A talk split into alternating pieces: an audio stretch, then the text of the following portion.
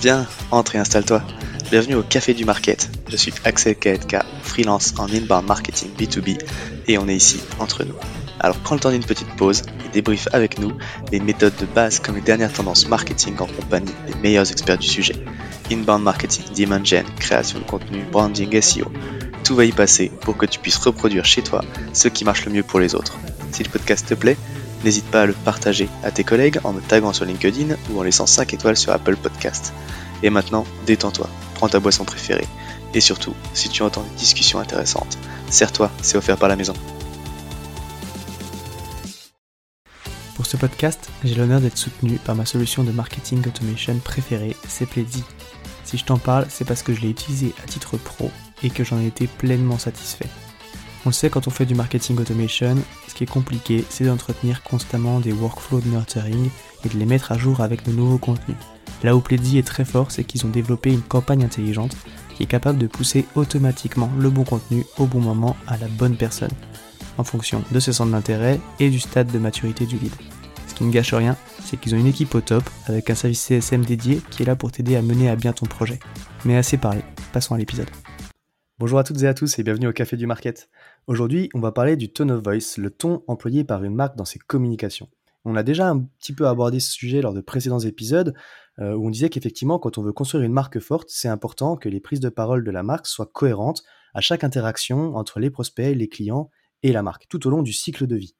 Mais maintenant qu'on a dit ça, c'est pas forcément toujours facile à mettre en place, surtout quand les équipes grossissent vite.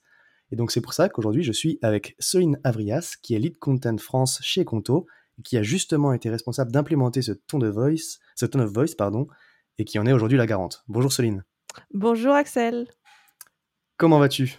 Ça va très bien. Et toi? Ça va, ça va. Bah écoute, je suis euh, ravi de te recevoir sur le podcast, d'autant qu'on a déjà euh, échangé un petit peu avant à, à diverses occasions. Et donc, euh, c'est un plaisir de t'avoir à mon micro. Plaisir partagé. Merci, merci de me recevoir. Écoute, euh, bah, du coup, nous, on se connaît, mais pour ceux qui ne te connaissent pas, est-ce que tu peux te présenter en quelques mots, s'il te plaît? Oui, alors, je résume les choses. Je suis Soline, j'habite à Angers. Je suis maman d'un petit garçon de 3 ans. Et pour ce qui est intéressant ici, le travail, du coup, je suis, euh, comme tu l'as dit, content lead pour euh, le marché français euh, et un peu au global également pour Conto depuis janvier 2021. Et ça va être intéressant pour la discussion d'après. Quand je suis arrivée, on était 230. Aujourd'hui, on est 900.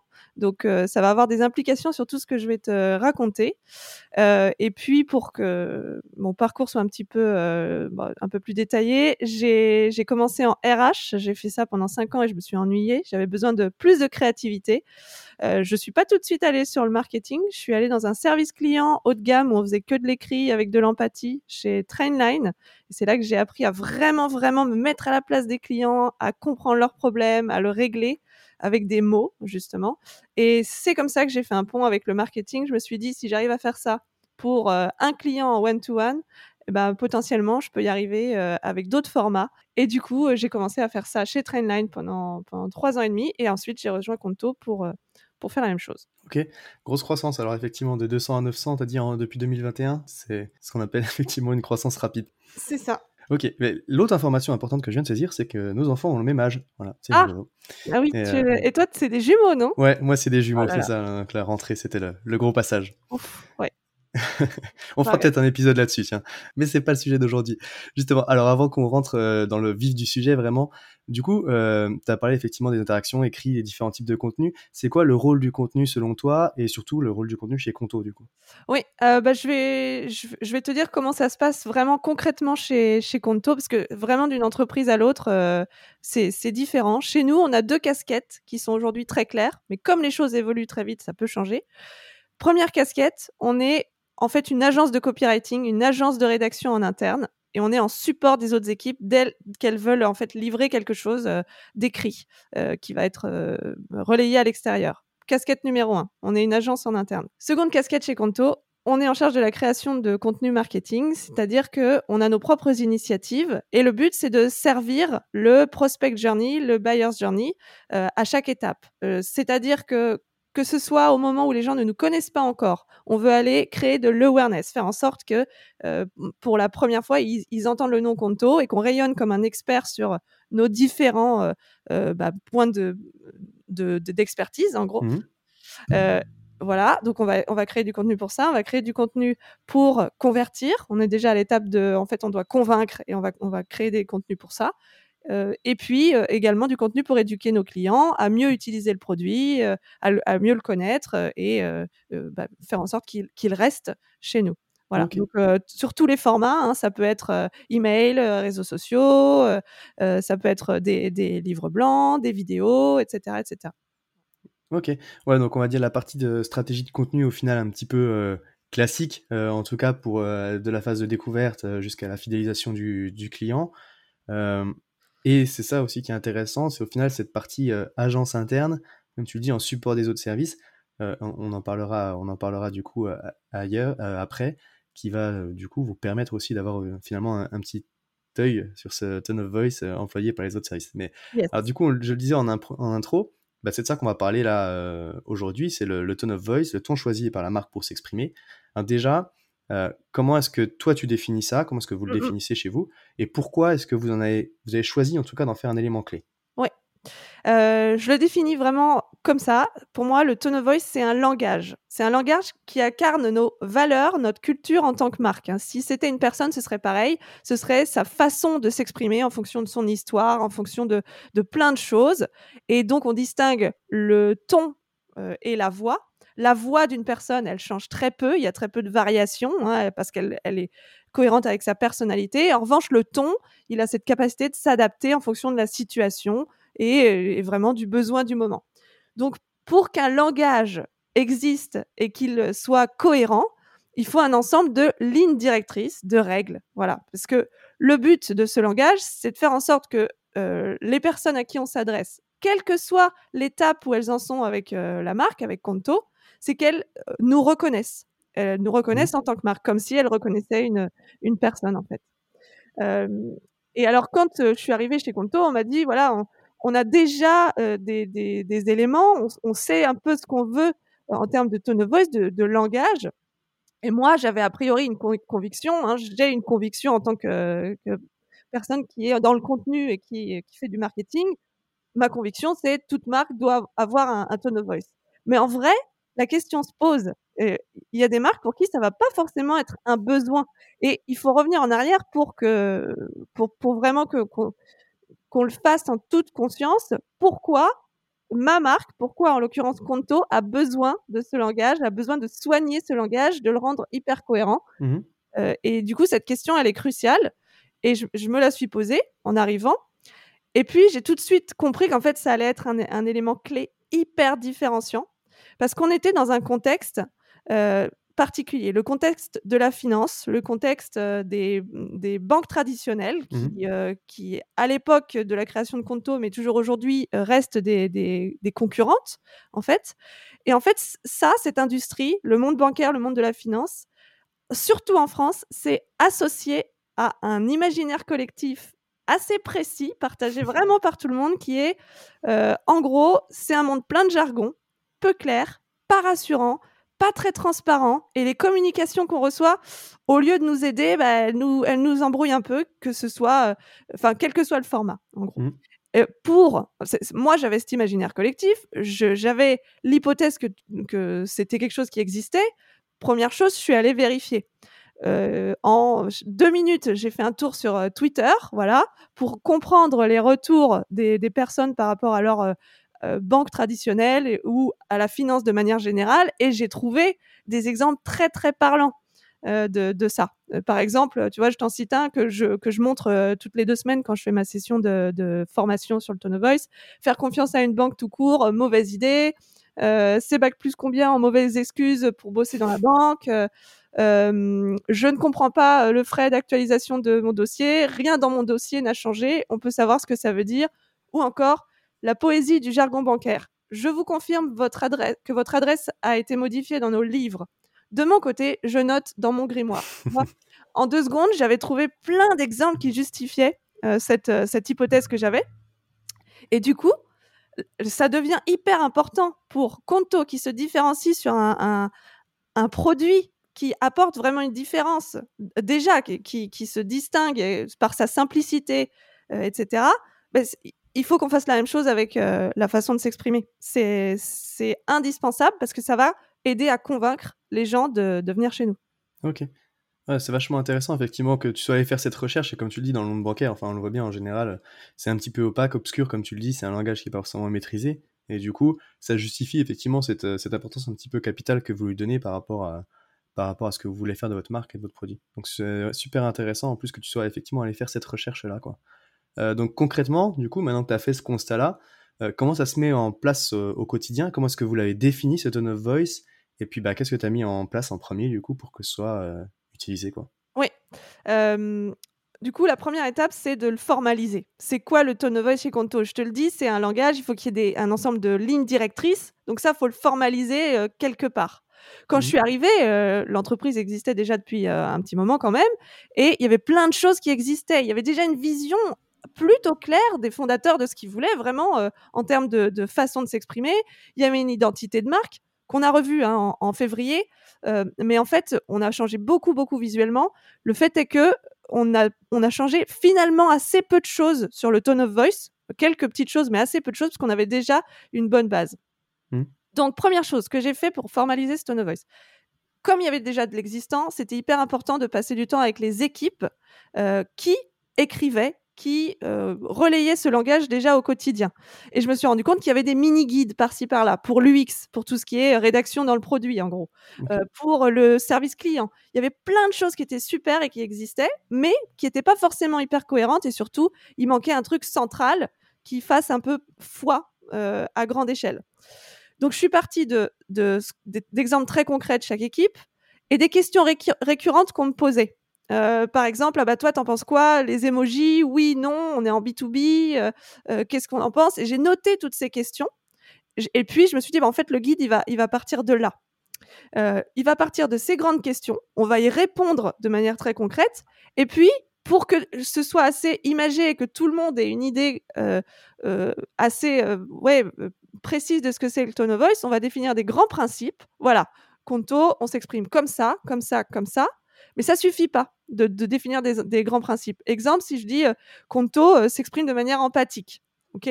A priori, toi, tu as ton imaginaire autour de l'empathie, tu as, ta définition, j'ai la mienne, ça va pas suffire. Donc, en gros, le, guide du tone of voice aujourd'hui, c'est des grands mots comme ça, mmh et ensuite des batteries et des batteries et des batteries d'exemples de ça c'est OK, ça non, ça c'est ok, ça non. Plein d'exemples de plein plein de canaux euh, et, en fait tout le monde s'accorde sur des cas concrets et pas juste des grands mots. Voilà.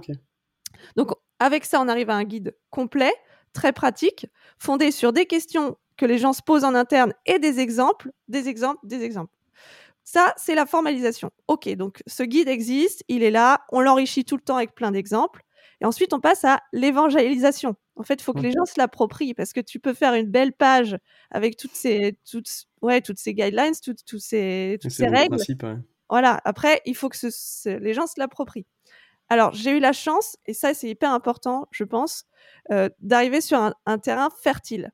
Euh, déjà, les, tout le monde était d'accord, et notamment les fondateurs. Pour eux, il y avait une vraie volonté des fondateurs.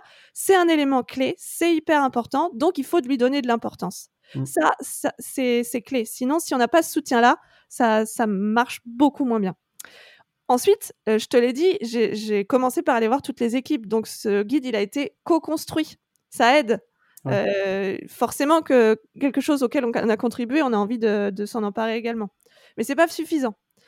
Donc, euh, ce que, j'ai fait également, c'est, je te dis, j'avais commencé à mettre en place cette agence de copie de rédaction en interne pour déjà avoir une légitimité opérationnelle, prouver qu'on peut apporter de l'aide sur des trucs très concrets aussi. Et donc, j'avais réussi à faire en sorte que le contenu soit identifié comme euh, bah, euh, une personne à qui s'adresser, ou en tout cas une équipe à qui s'adresser pour des questions d'écriture. Voilà. Donc, on avait à la fois le guide, une légitimité opérationnelle, et puis euh, ça suffit pas parce qu'au quotidien, comment tu l'utilises, comment tu fais en sorte que, ce soit utilisé, tu peux pas tout regarder, tu peux pas être euh, avec toutes les équipes à, la fois. Donc il y a une décision importante qui a été, euh, qui a été prise, c'est ok, on va en faire une session d'onboarding pour tous les nouveaux arrivants chez Conto une session de, de 45 minutes, une heure, où ils se familiarisent avec le tone of voice, ils comprennent le pourquoi, ils comprennent pourquoi c'est hyper important, et ils identifient l'équipe contenu comme le relais à aller voir. Donc il y a cette étape-là, mais c'est pas encore suffisant. et donc c'est ce qu'on met en place là depuis, euh, depuis quelques mois. On fait également des ateliers d'écriture sur des cas très concrets par équipe. Voilà. Je vais aller voir, euh, par exemple, euh, les sales. On va regarder des cas très concrets. On va aller voir ensemble comment on peut les améliorer pour leur, euh, leur objectif à eux. Voilà. Ok, ah, donc c'est super intéressant, effectivement. En fait, tu es parti vraiment, j'allais dire, un peu vraiment comme une stratégie de contenu bien faite, où tu as fait un petit peu l'état des lieux de l'existant, tu as été questionné du coup les usagers, récupérer les questions qui se posaient, puis au final, tu as, répondu les, as répondu aux questions, et du coup, tu te retrouves avec, comme tu l'as dit, avec un contenu super concret, à valeur ajoutée, euh, qui répond vraiment aux questions des utilisateurs. En plus, où ils ont co-créé, donc comme tu le dis, ils sont engagés, tu as plus de chances de qu'ils soient adoptés. Du coup, et en plus, effectivement, derrière, bah, tu as ce gros soutien en interne euh, des fondateurs qui ont décidé que c'était un sujet capital. Et ça, c'est important aussi, ça porte quand même les projets. Euh, et après, par contre, c'est vachement intéressant, effectivement, ce que tu dis, surtout que vous grossissez très très vite. Ces sessions d'onboarding pour tous les nouveaux arrivants, ça pose aussi le contexte, ça pose un petit peu le, le fait que c'est important chez vous et ça transmet déjà les bonnes, euh, les bonnes bases. Et puis après, effectivement, cette agence en interne qui va aller travailler sur des cas concrets euh, équipe par équipe, ça c'est vachement, vachement intéressant et ça permet, comme tu dis, bah, en fait aussi de, suivre quoi, et puis de maintenir euh, dans le temps, dans le temps ce, travail-là. Quoi. Tout à fait. ok, super intéressant. Et, du coup, j'allais dire après, c'est encore une fois, c'est un sujet, en plus vous avez une équipe d'envergure. c'est un peu, bah, déjà, comme tu l'as dit, bah, avec l'agence interne, c'est je vois un petit peu comment vous le pilotez, mais c'est après aussi, c'est là où c'est difficile, je trouve, à, mesurer, c'est euh, où est-ce qu'on place la limite, du coup, entre la personnalité quand même des gens qui écrivent mmh, mmh. Euh, et, le ton de la marque. Euh, voilà, parce qu'à un moment, c'est quand même aussi des personnes qui échangent avec des personnes, et c'est quand même toujours agréable de voir qu'on a affaire aussi à des humains, quoi. Oui, tout à fait. Alors, quand, on, quand nous, on est une agence de rédaction en interne, en gros, c'est que pour les, euh, les formats euh, des emails, par exemple, qui vont aller à plein de clients à la fois. On, ne va pas vérifier tout ce qui est envoyé en one-to-one. Donc, forcément qu'une personne de l'équipe euh, des, commerciaux, les sales, qui enfin, une personne, oui, des sales qui, qui s'adresse à un prospect en, en particulier, eh ben, c'est sa plume et tant mieux. Et c'est hyper important ça, parce que c'est, il faut que ce soit ressenti comme un message personnalisé et pas un message marketing euh, qui vient, euh, qui, qui, est envoyé à plein plein de gens à la fois. Donc on ne peut pas tout revoir et tant mieux. C'est, c'est voilà, tant mieux. Ok, donc oui c'est ça, c'est au final vous avez les messages sortants, on va dire un peu classiques, ou en tout cas de campagne, les ads, tout le contenu aussi, comme tu l'as dit, et puis tout ce qui est un petit peu processé au niveau du support peut-être euh, des équipes clients. Euh, mais après, quand tu rentres du coup dans l'interaction, c'est quand même l'humain qui reprend la main, quoi. Oui, c'est ça, c'est ça. la seule chose qu'on va chercher à faire, c'est que la personne qui rentre dans cette interaction euh, plutôt interpersonnelle, elle soit à l'aise et avec le tone of voice qu'elle qu'elle qu'elle soit à l'aise pour, pour bien écrire, mais avec sa plume. Donc c'est pour ça que je te disais, les, les sessions de formation, les, les ateliers d'écriture ensemble, c'est des petits checkpoints par équipe pour justement euh, bah, les aider à, encore mieux s'emparer du tone of voice et l'utiliser comme un outil en fait. Ouais, ok. Oui, et qu'ils aient quand même les bonnes guidelines, guidelines parce que ça, ils représentent quand même la marque quand ils parlent. Ok. là, on parle de bonnes pratiques, euh, de tout ce qui est euh, intéressant à mettre en place pour que ça marche. Il y a aussi des choses des fois qui se, qui se passent moins bien, c'est jamais tout rose. C'est quoi tes trois gros challenges du moment du coup? Ouais. là, je t'ai parlé uniquement, quasiment uniquement de qualité. Euh, de, en, gros, on a un langage, on soigne la façon dont on s'exprime parce que la qualité, la clarté de ce qu'on va, de ce qu'on va écrire va faire la différence. Ça, mmh. c'est sûr. En revanche, aujourd'hui, moi, une chose qui est très difficile, c'est mesurer la performance de mon contenu. Avoir Comme on est aussi en support des autres équipes, je n'ai pas forcément la main sur euh, bah, les résultats. Voilà. Et puis, euh, pour être honnête, hein, on a plein, plein de demandes tout le temps. Donc, aller rechercher ces résultats de manière proactive, c'est n'est pas toujours simple dans, dans, le, au jour le jour. Donc, ça, c'est un, un, grand défi pour nous. C'est maintenant, il faut qu'on se euh, mette à vraiment analyser la performance de notre contenu. La qualité, elle est là, ok, et on continue d'avoir ce focus, mais il faut quand même qu'on voit ce qui marche et qu'on revoie notre plume. Alors on le fait hein, évidemment pour les ads, on, fait des AB, ABC tests, on voit ce qui marche le mieux, mais faut qu'on le fasse de manière systématique. Donc, challenge numéro un, analyser la performance de, de mon contenu, de la façon dont on écrit. Voilà. Ensuite, bah, chez Conto, ça, on grandit très vite. Et donc, c'est faire grandir l'équipe. Aujourd'hui, on, a, on a une équipe qui a grandi très, très vite, mais qu'est-ce qui va se passer demain tu vois? Donc mmh c'est plein de questions qui se posent, pas forcément à mon échelle, mais, mais voilà, c'est difficile d'envisager de, tout ça. et puis tu m'as demandé un troisième point, un troisième challenge.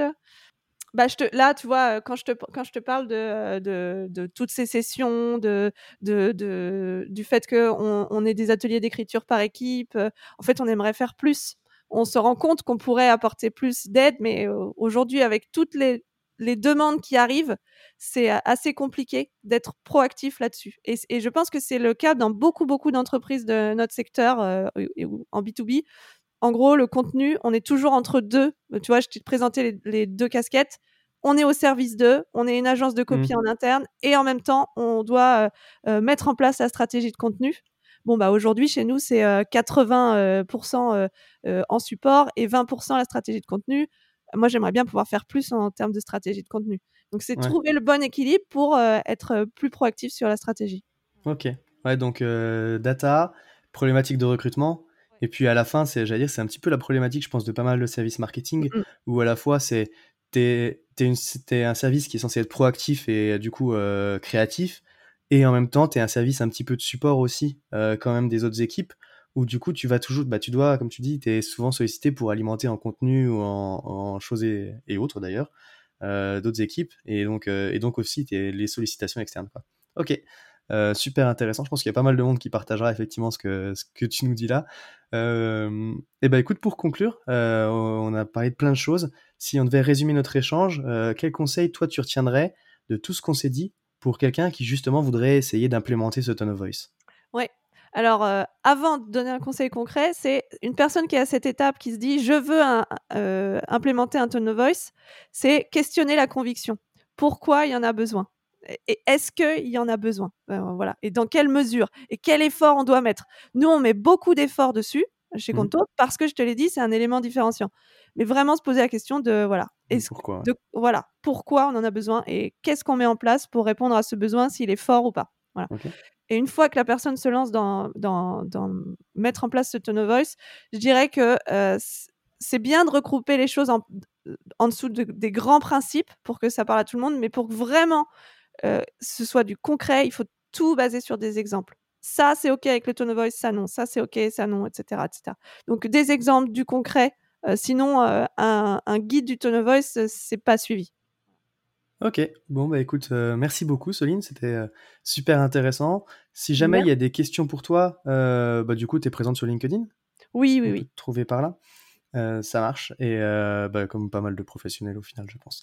oui, je pense. Et ok, bah encore une fois, c'était un plaisir de t'avoir. Merci pour tout, et donc je te souhaite une bonne journée. Merci Axel, bonne journée.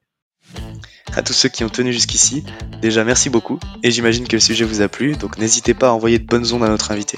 Pour ceux qui le souhaitent, le meilleur moyen de soutenir le podcast, ça reste d'en parler autour de vous et de laisser 5 étoiles sur votre plateforme d'écoute préférée. Je compte sur vous. Et dans tous les cas, je vous dis à bientôt pour un prochain rendez-vous au Café du Market.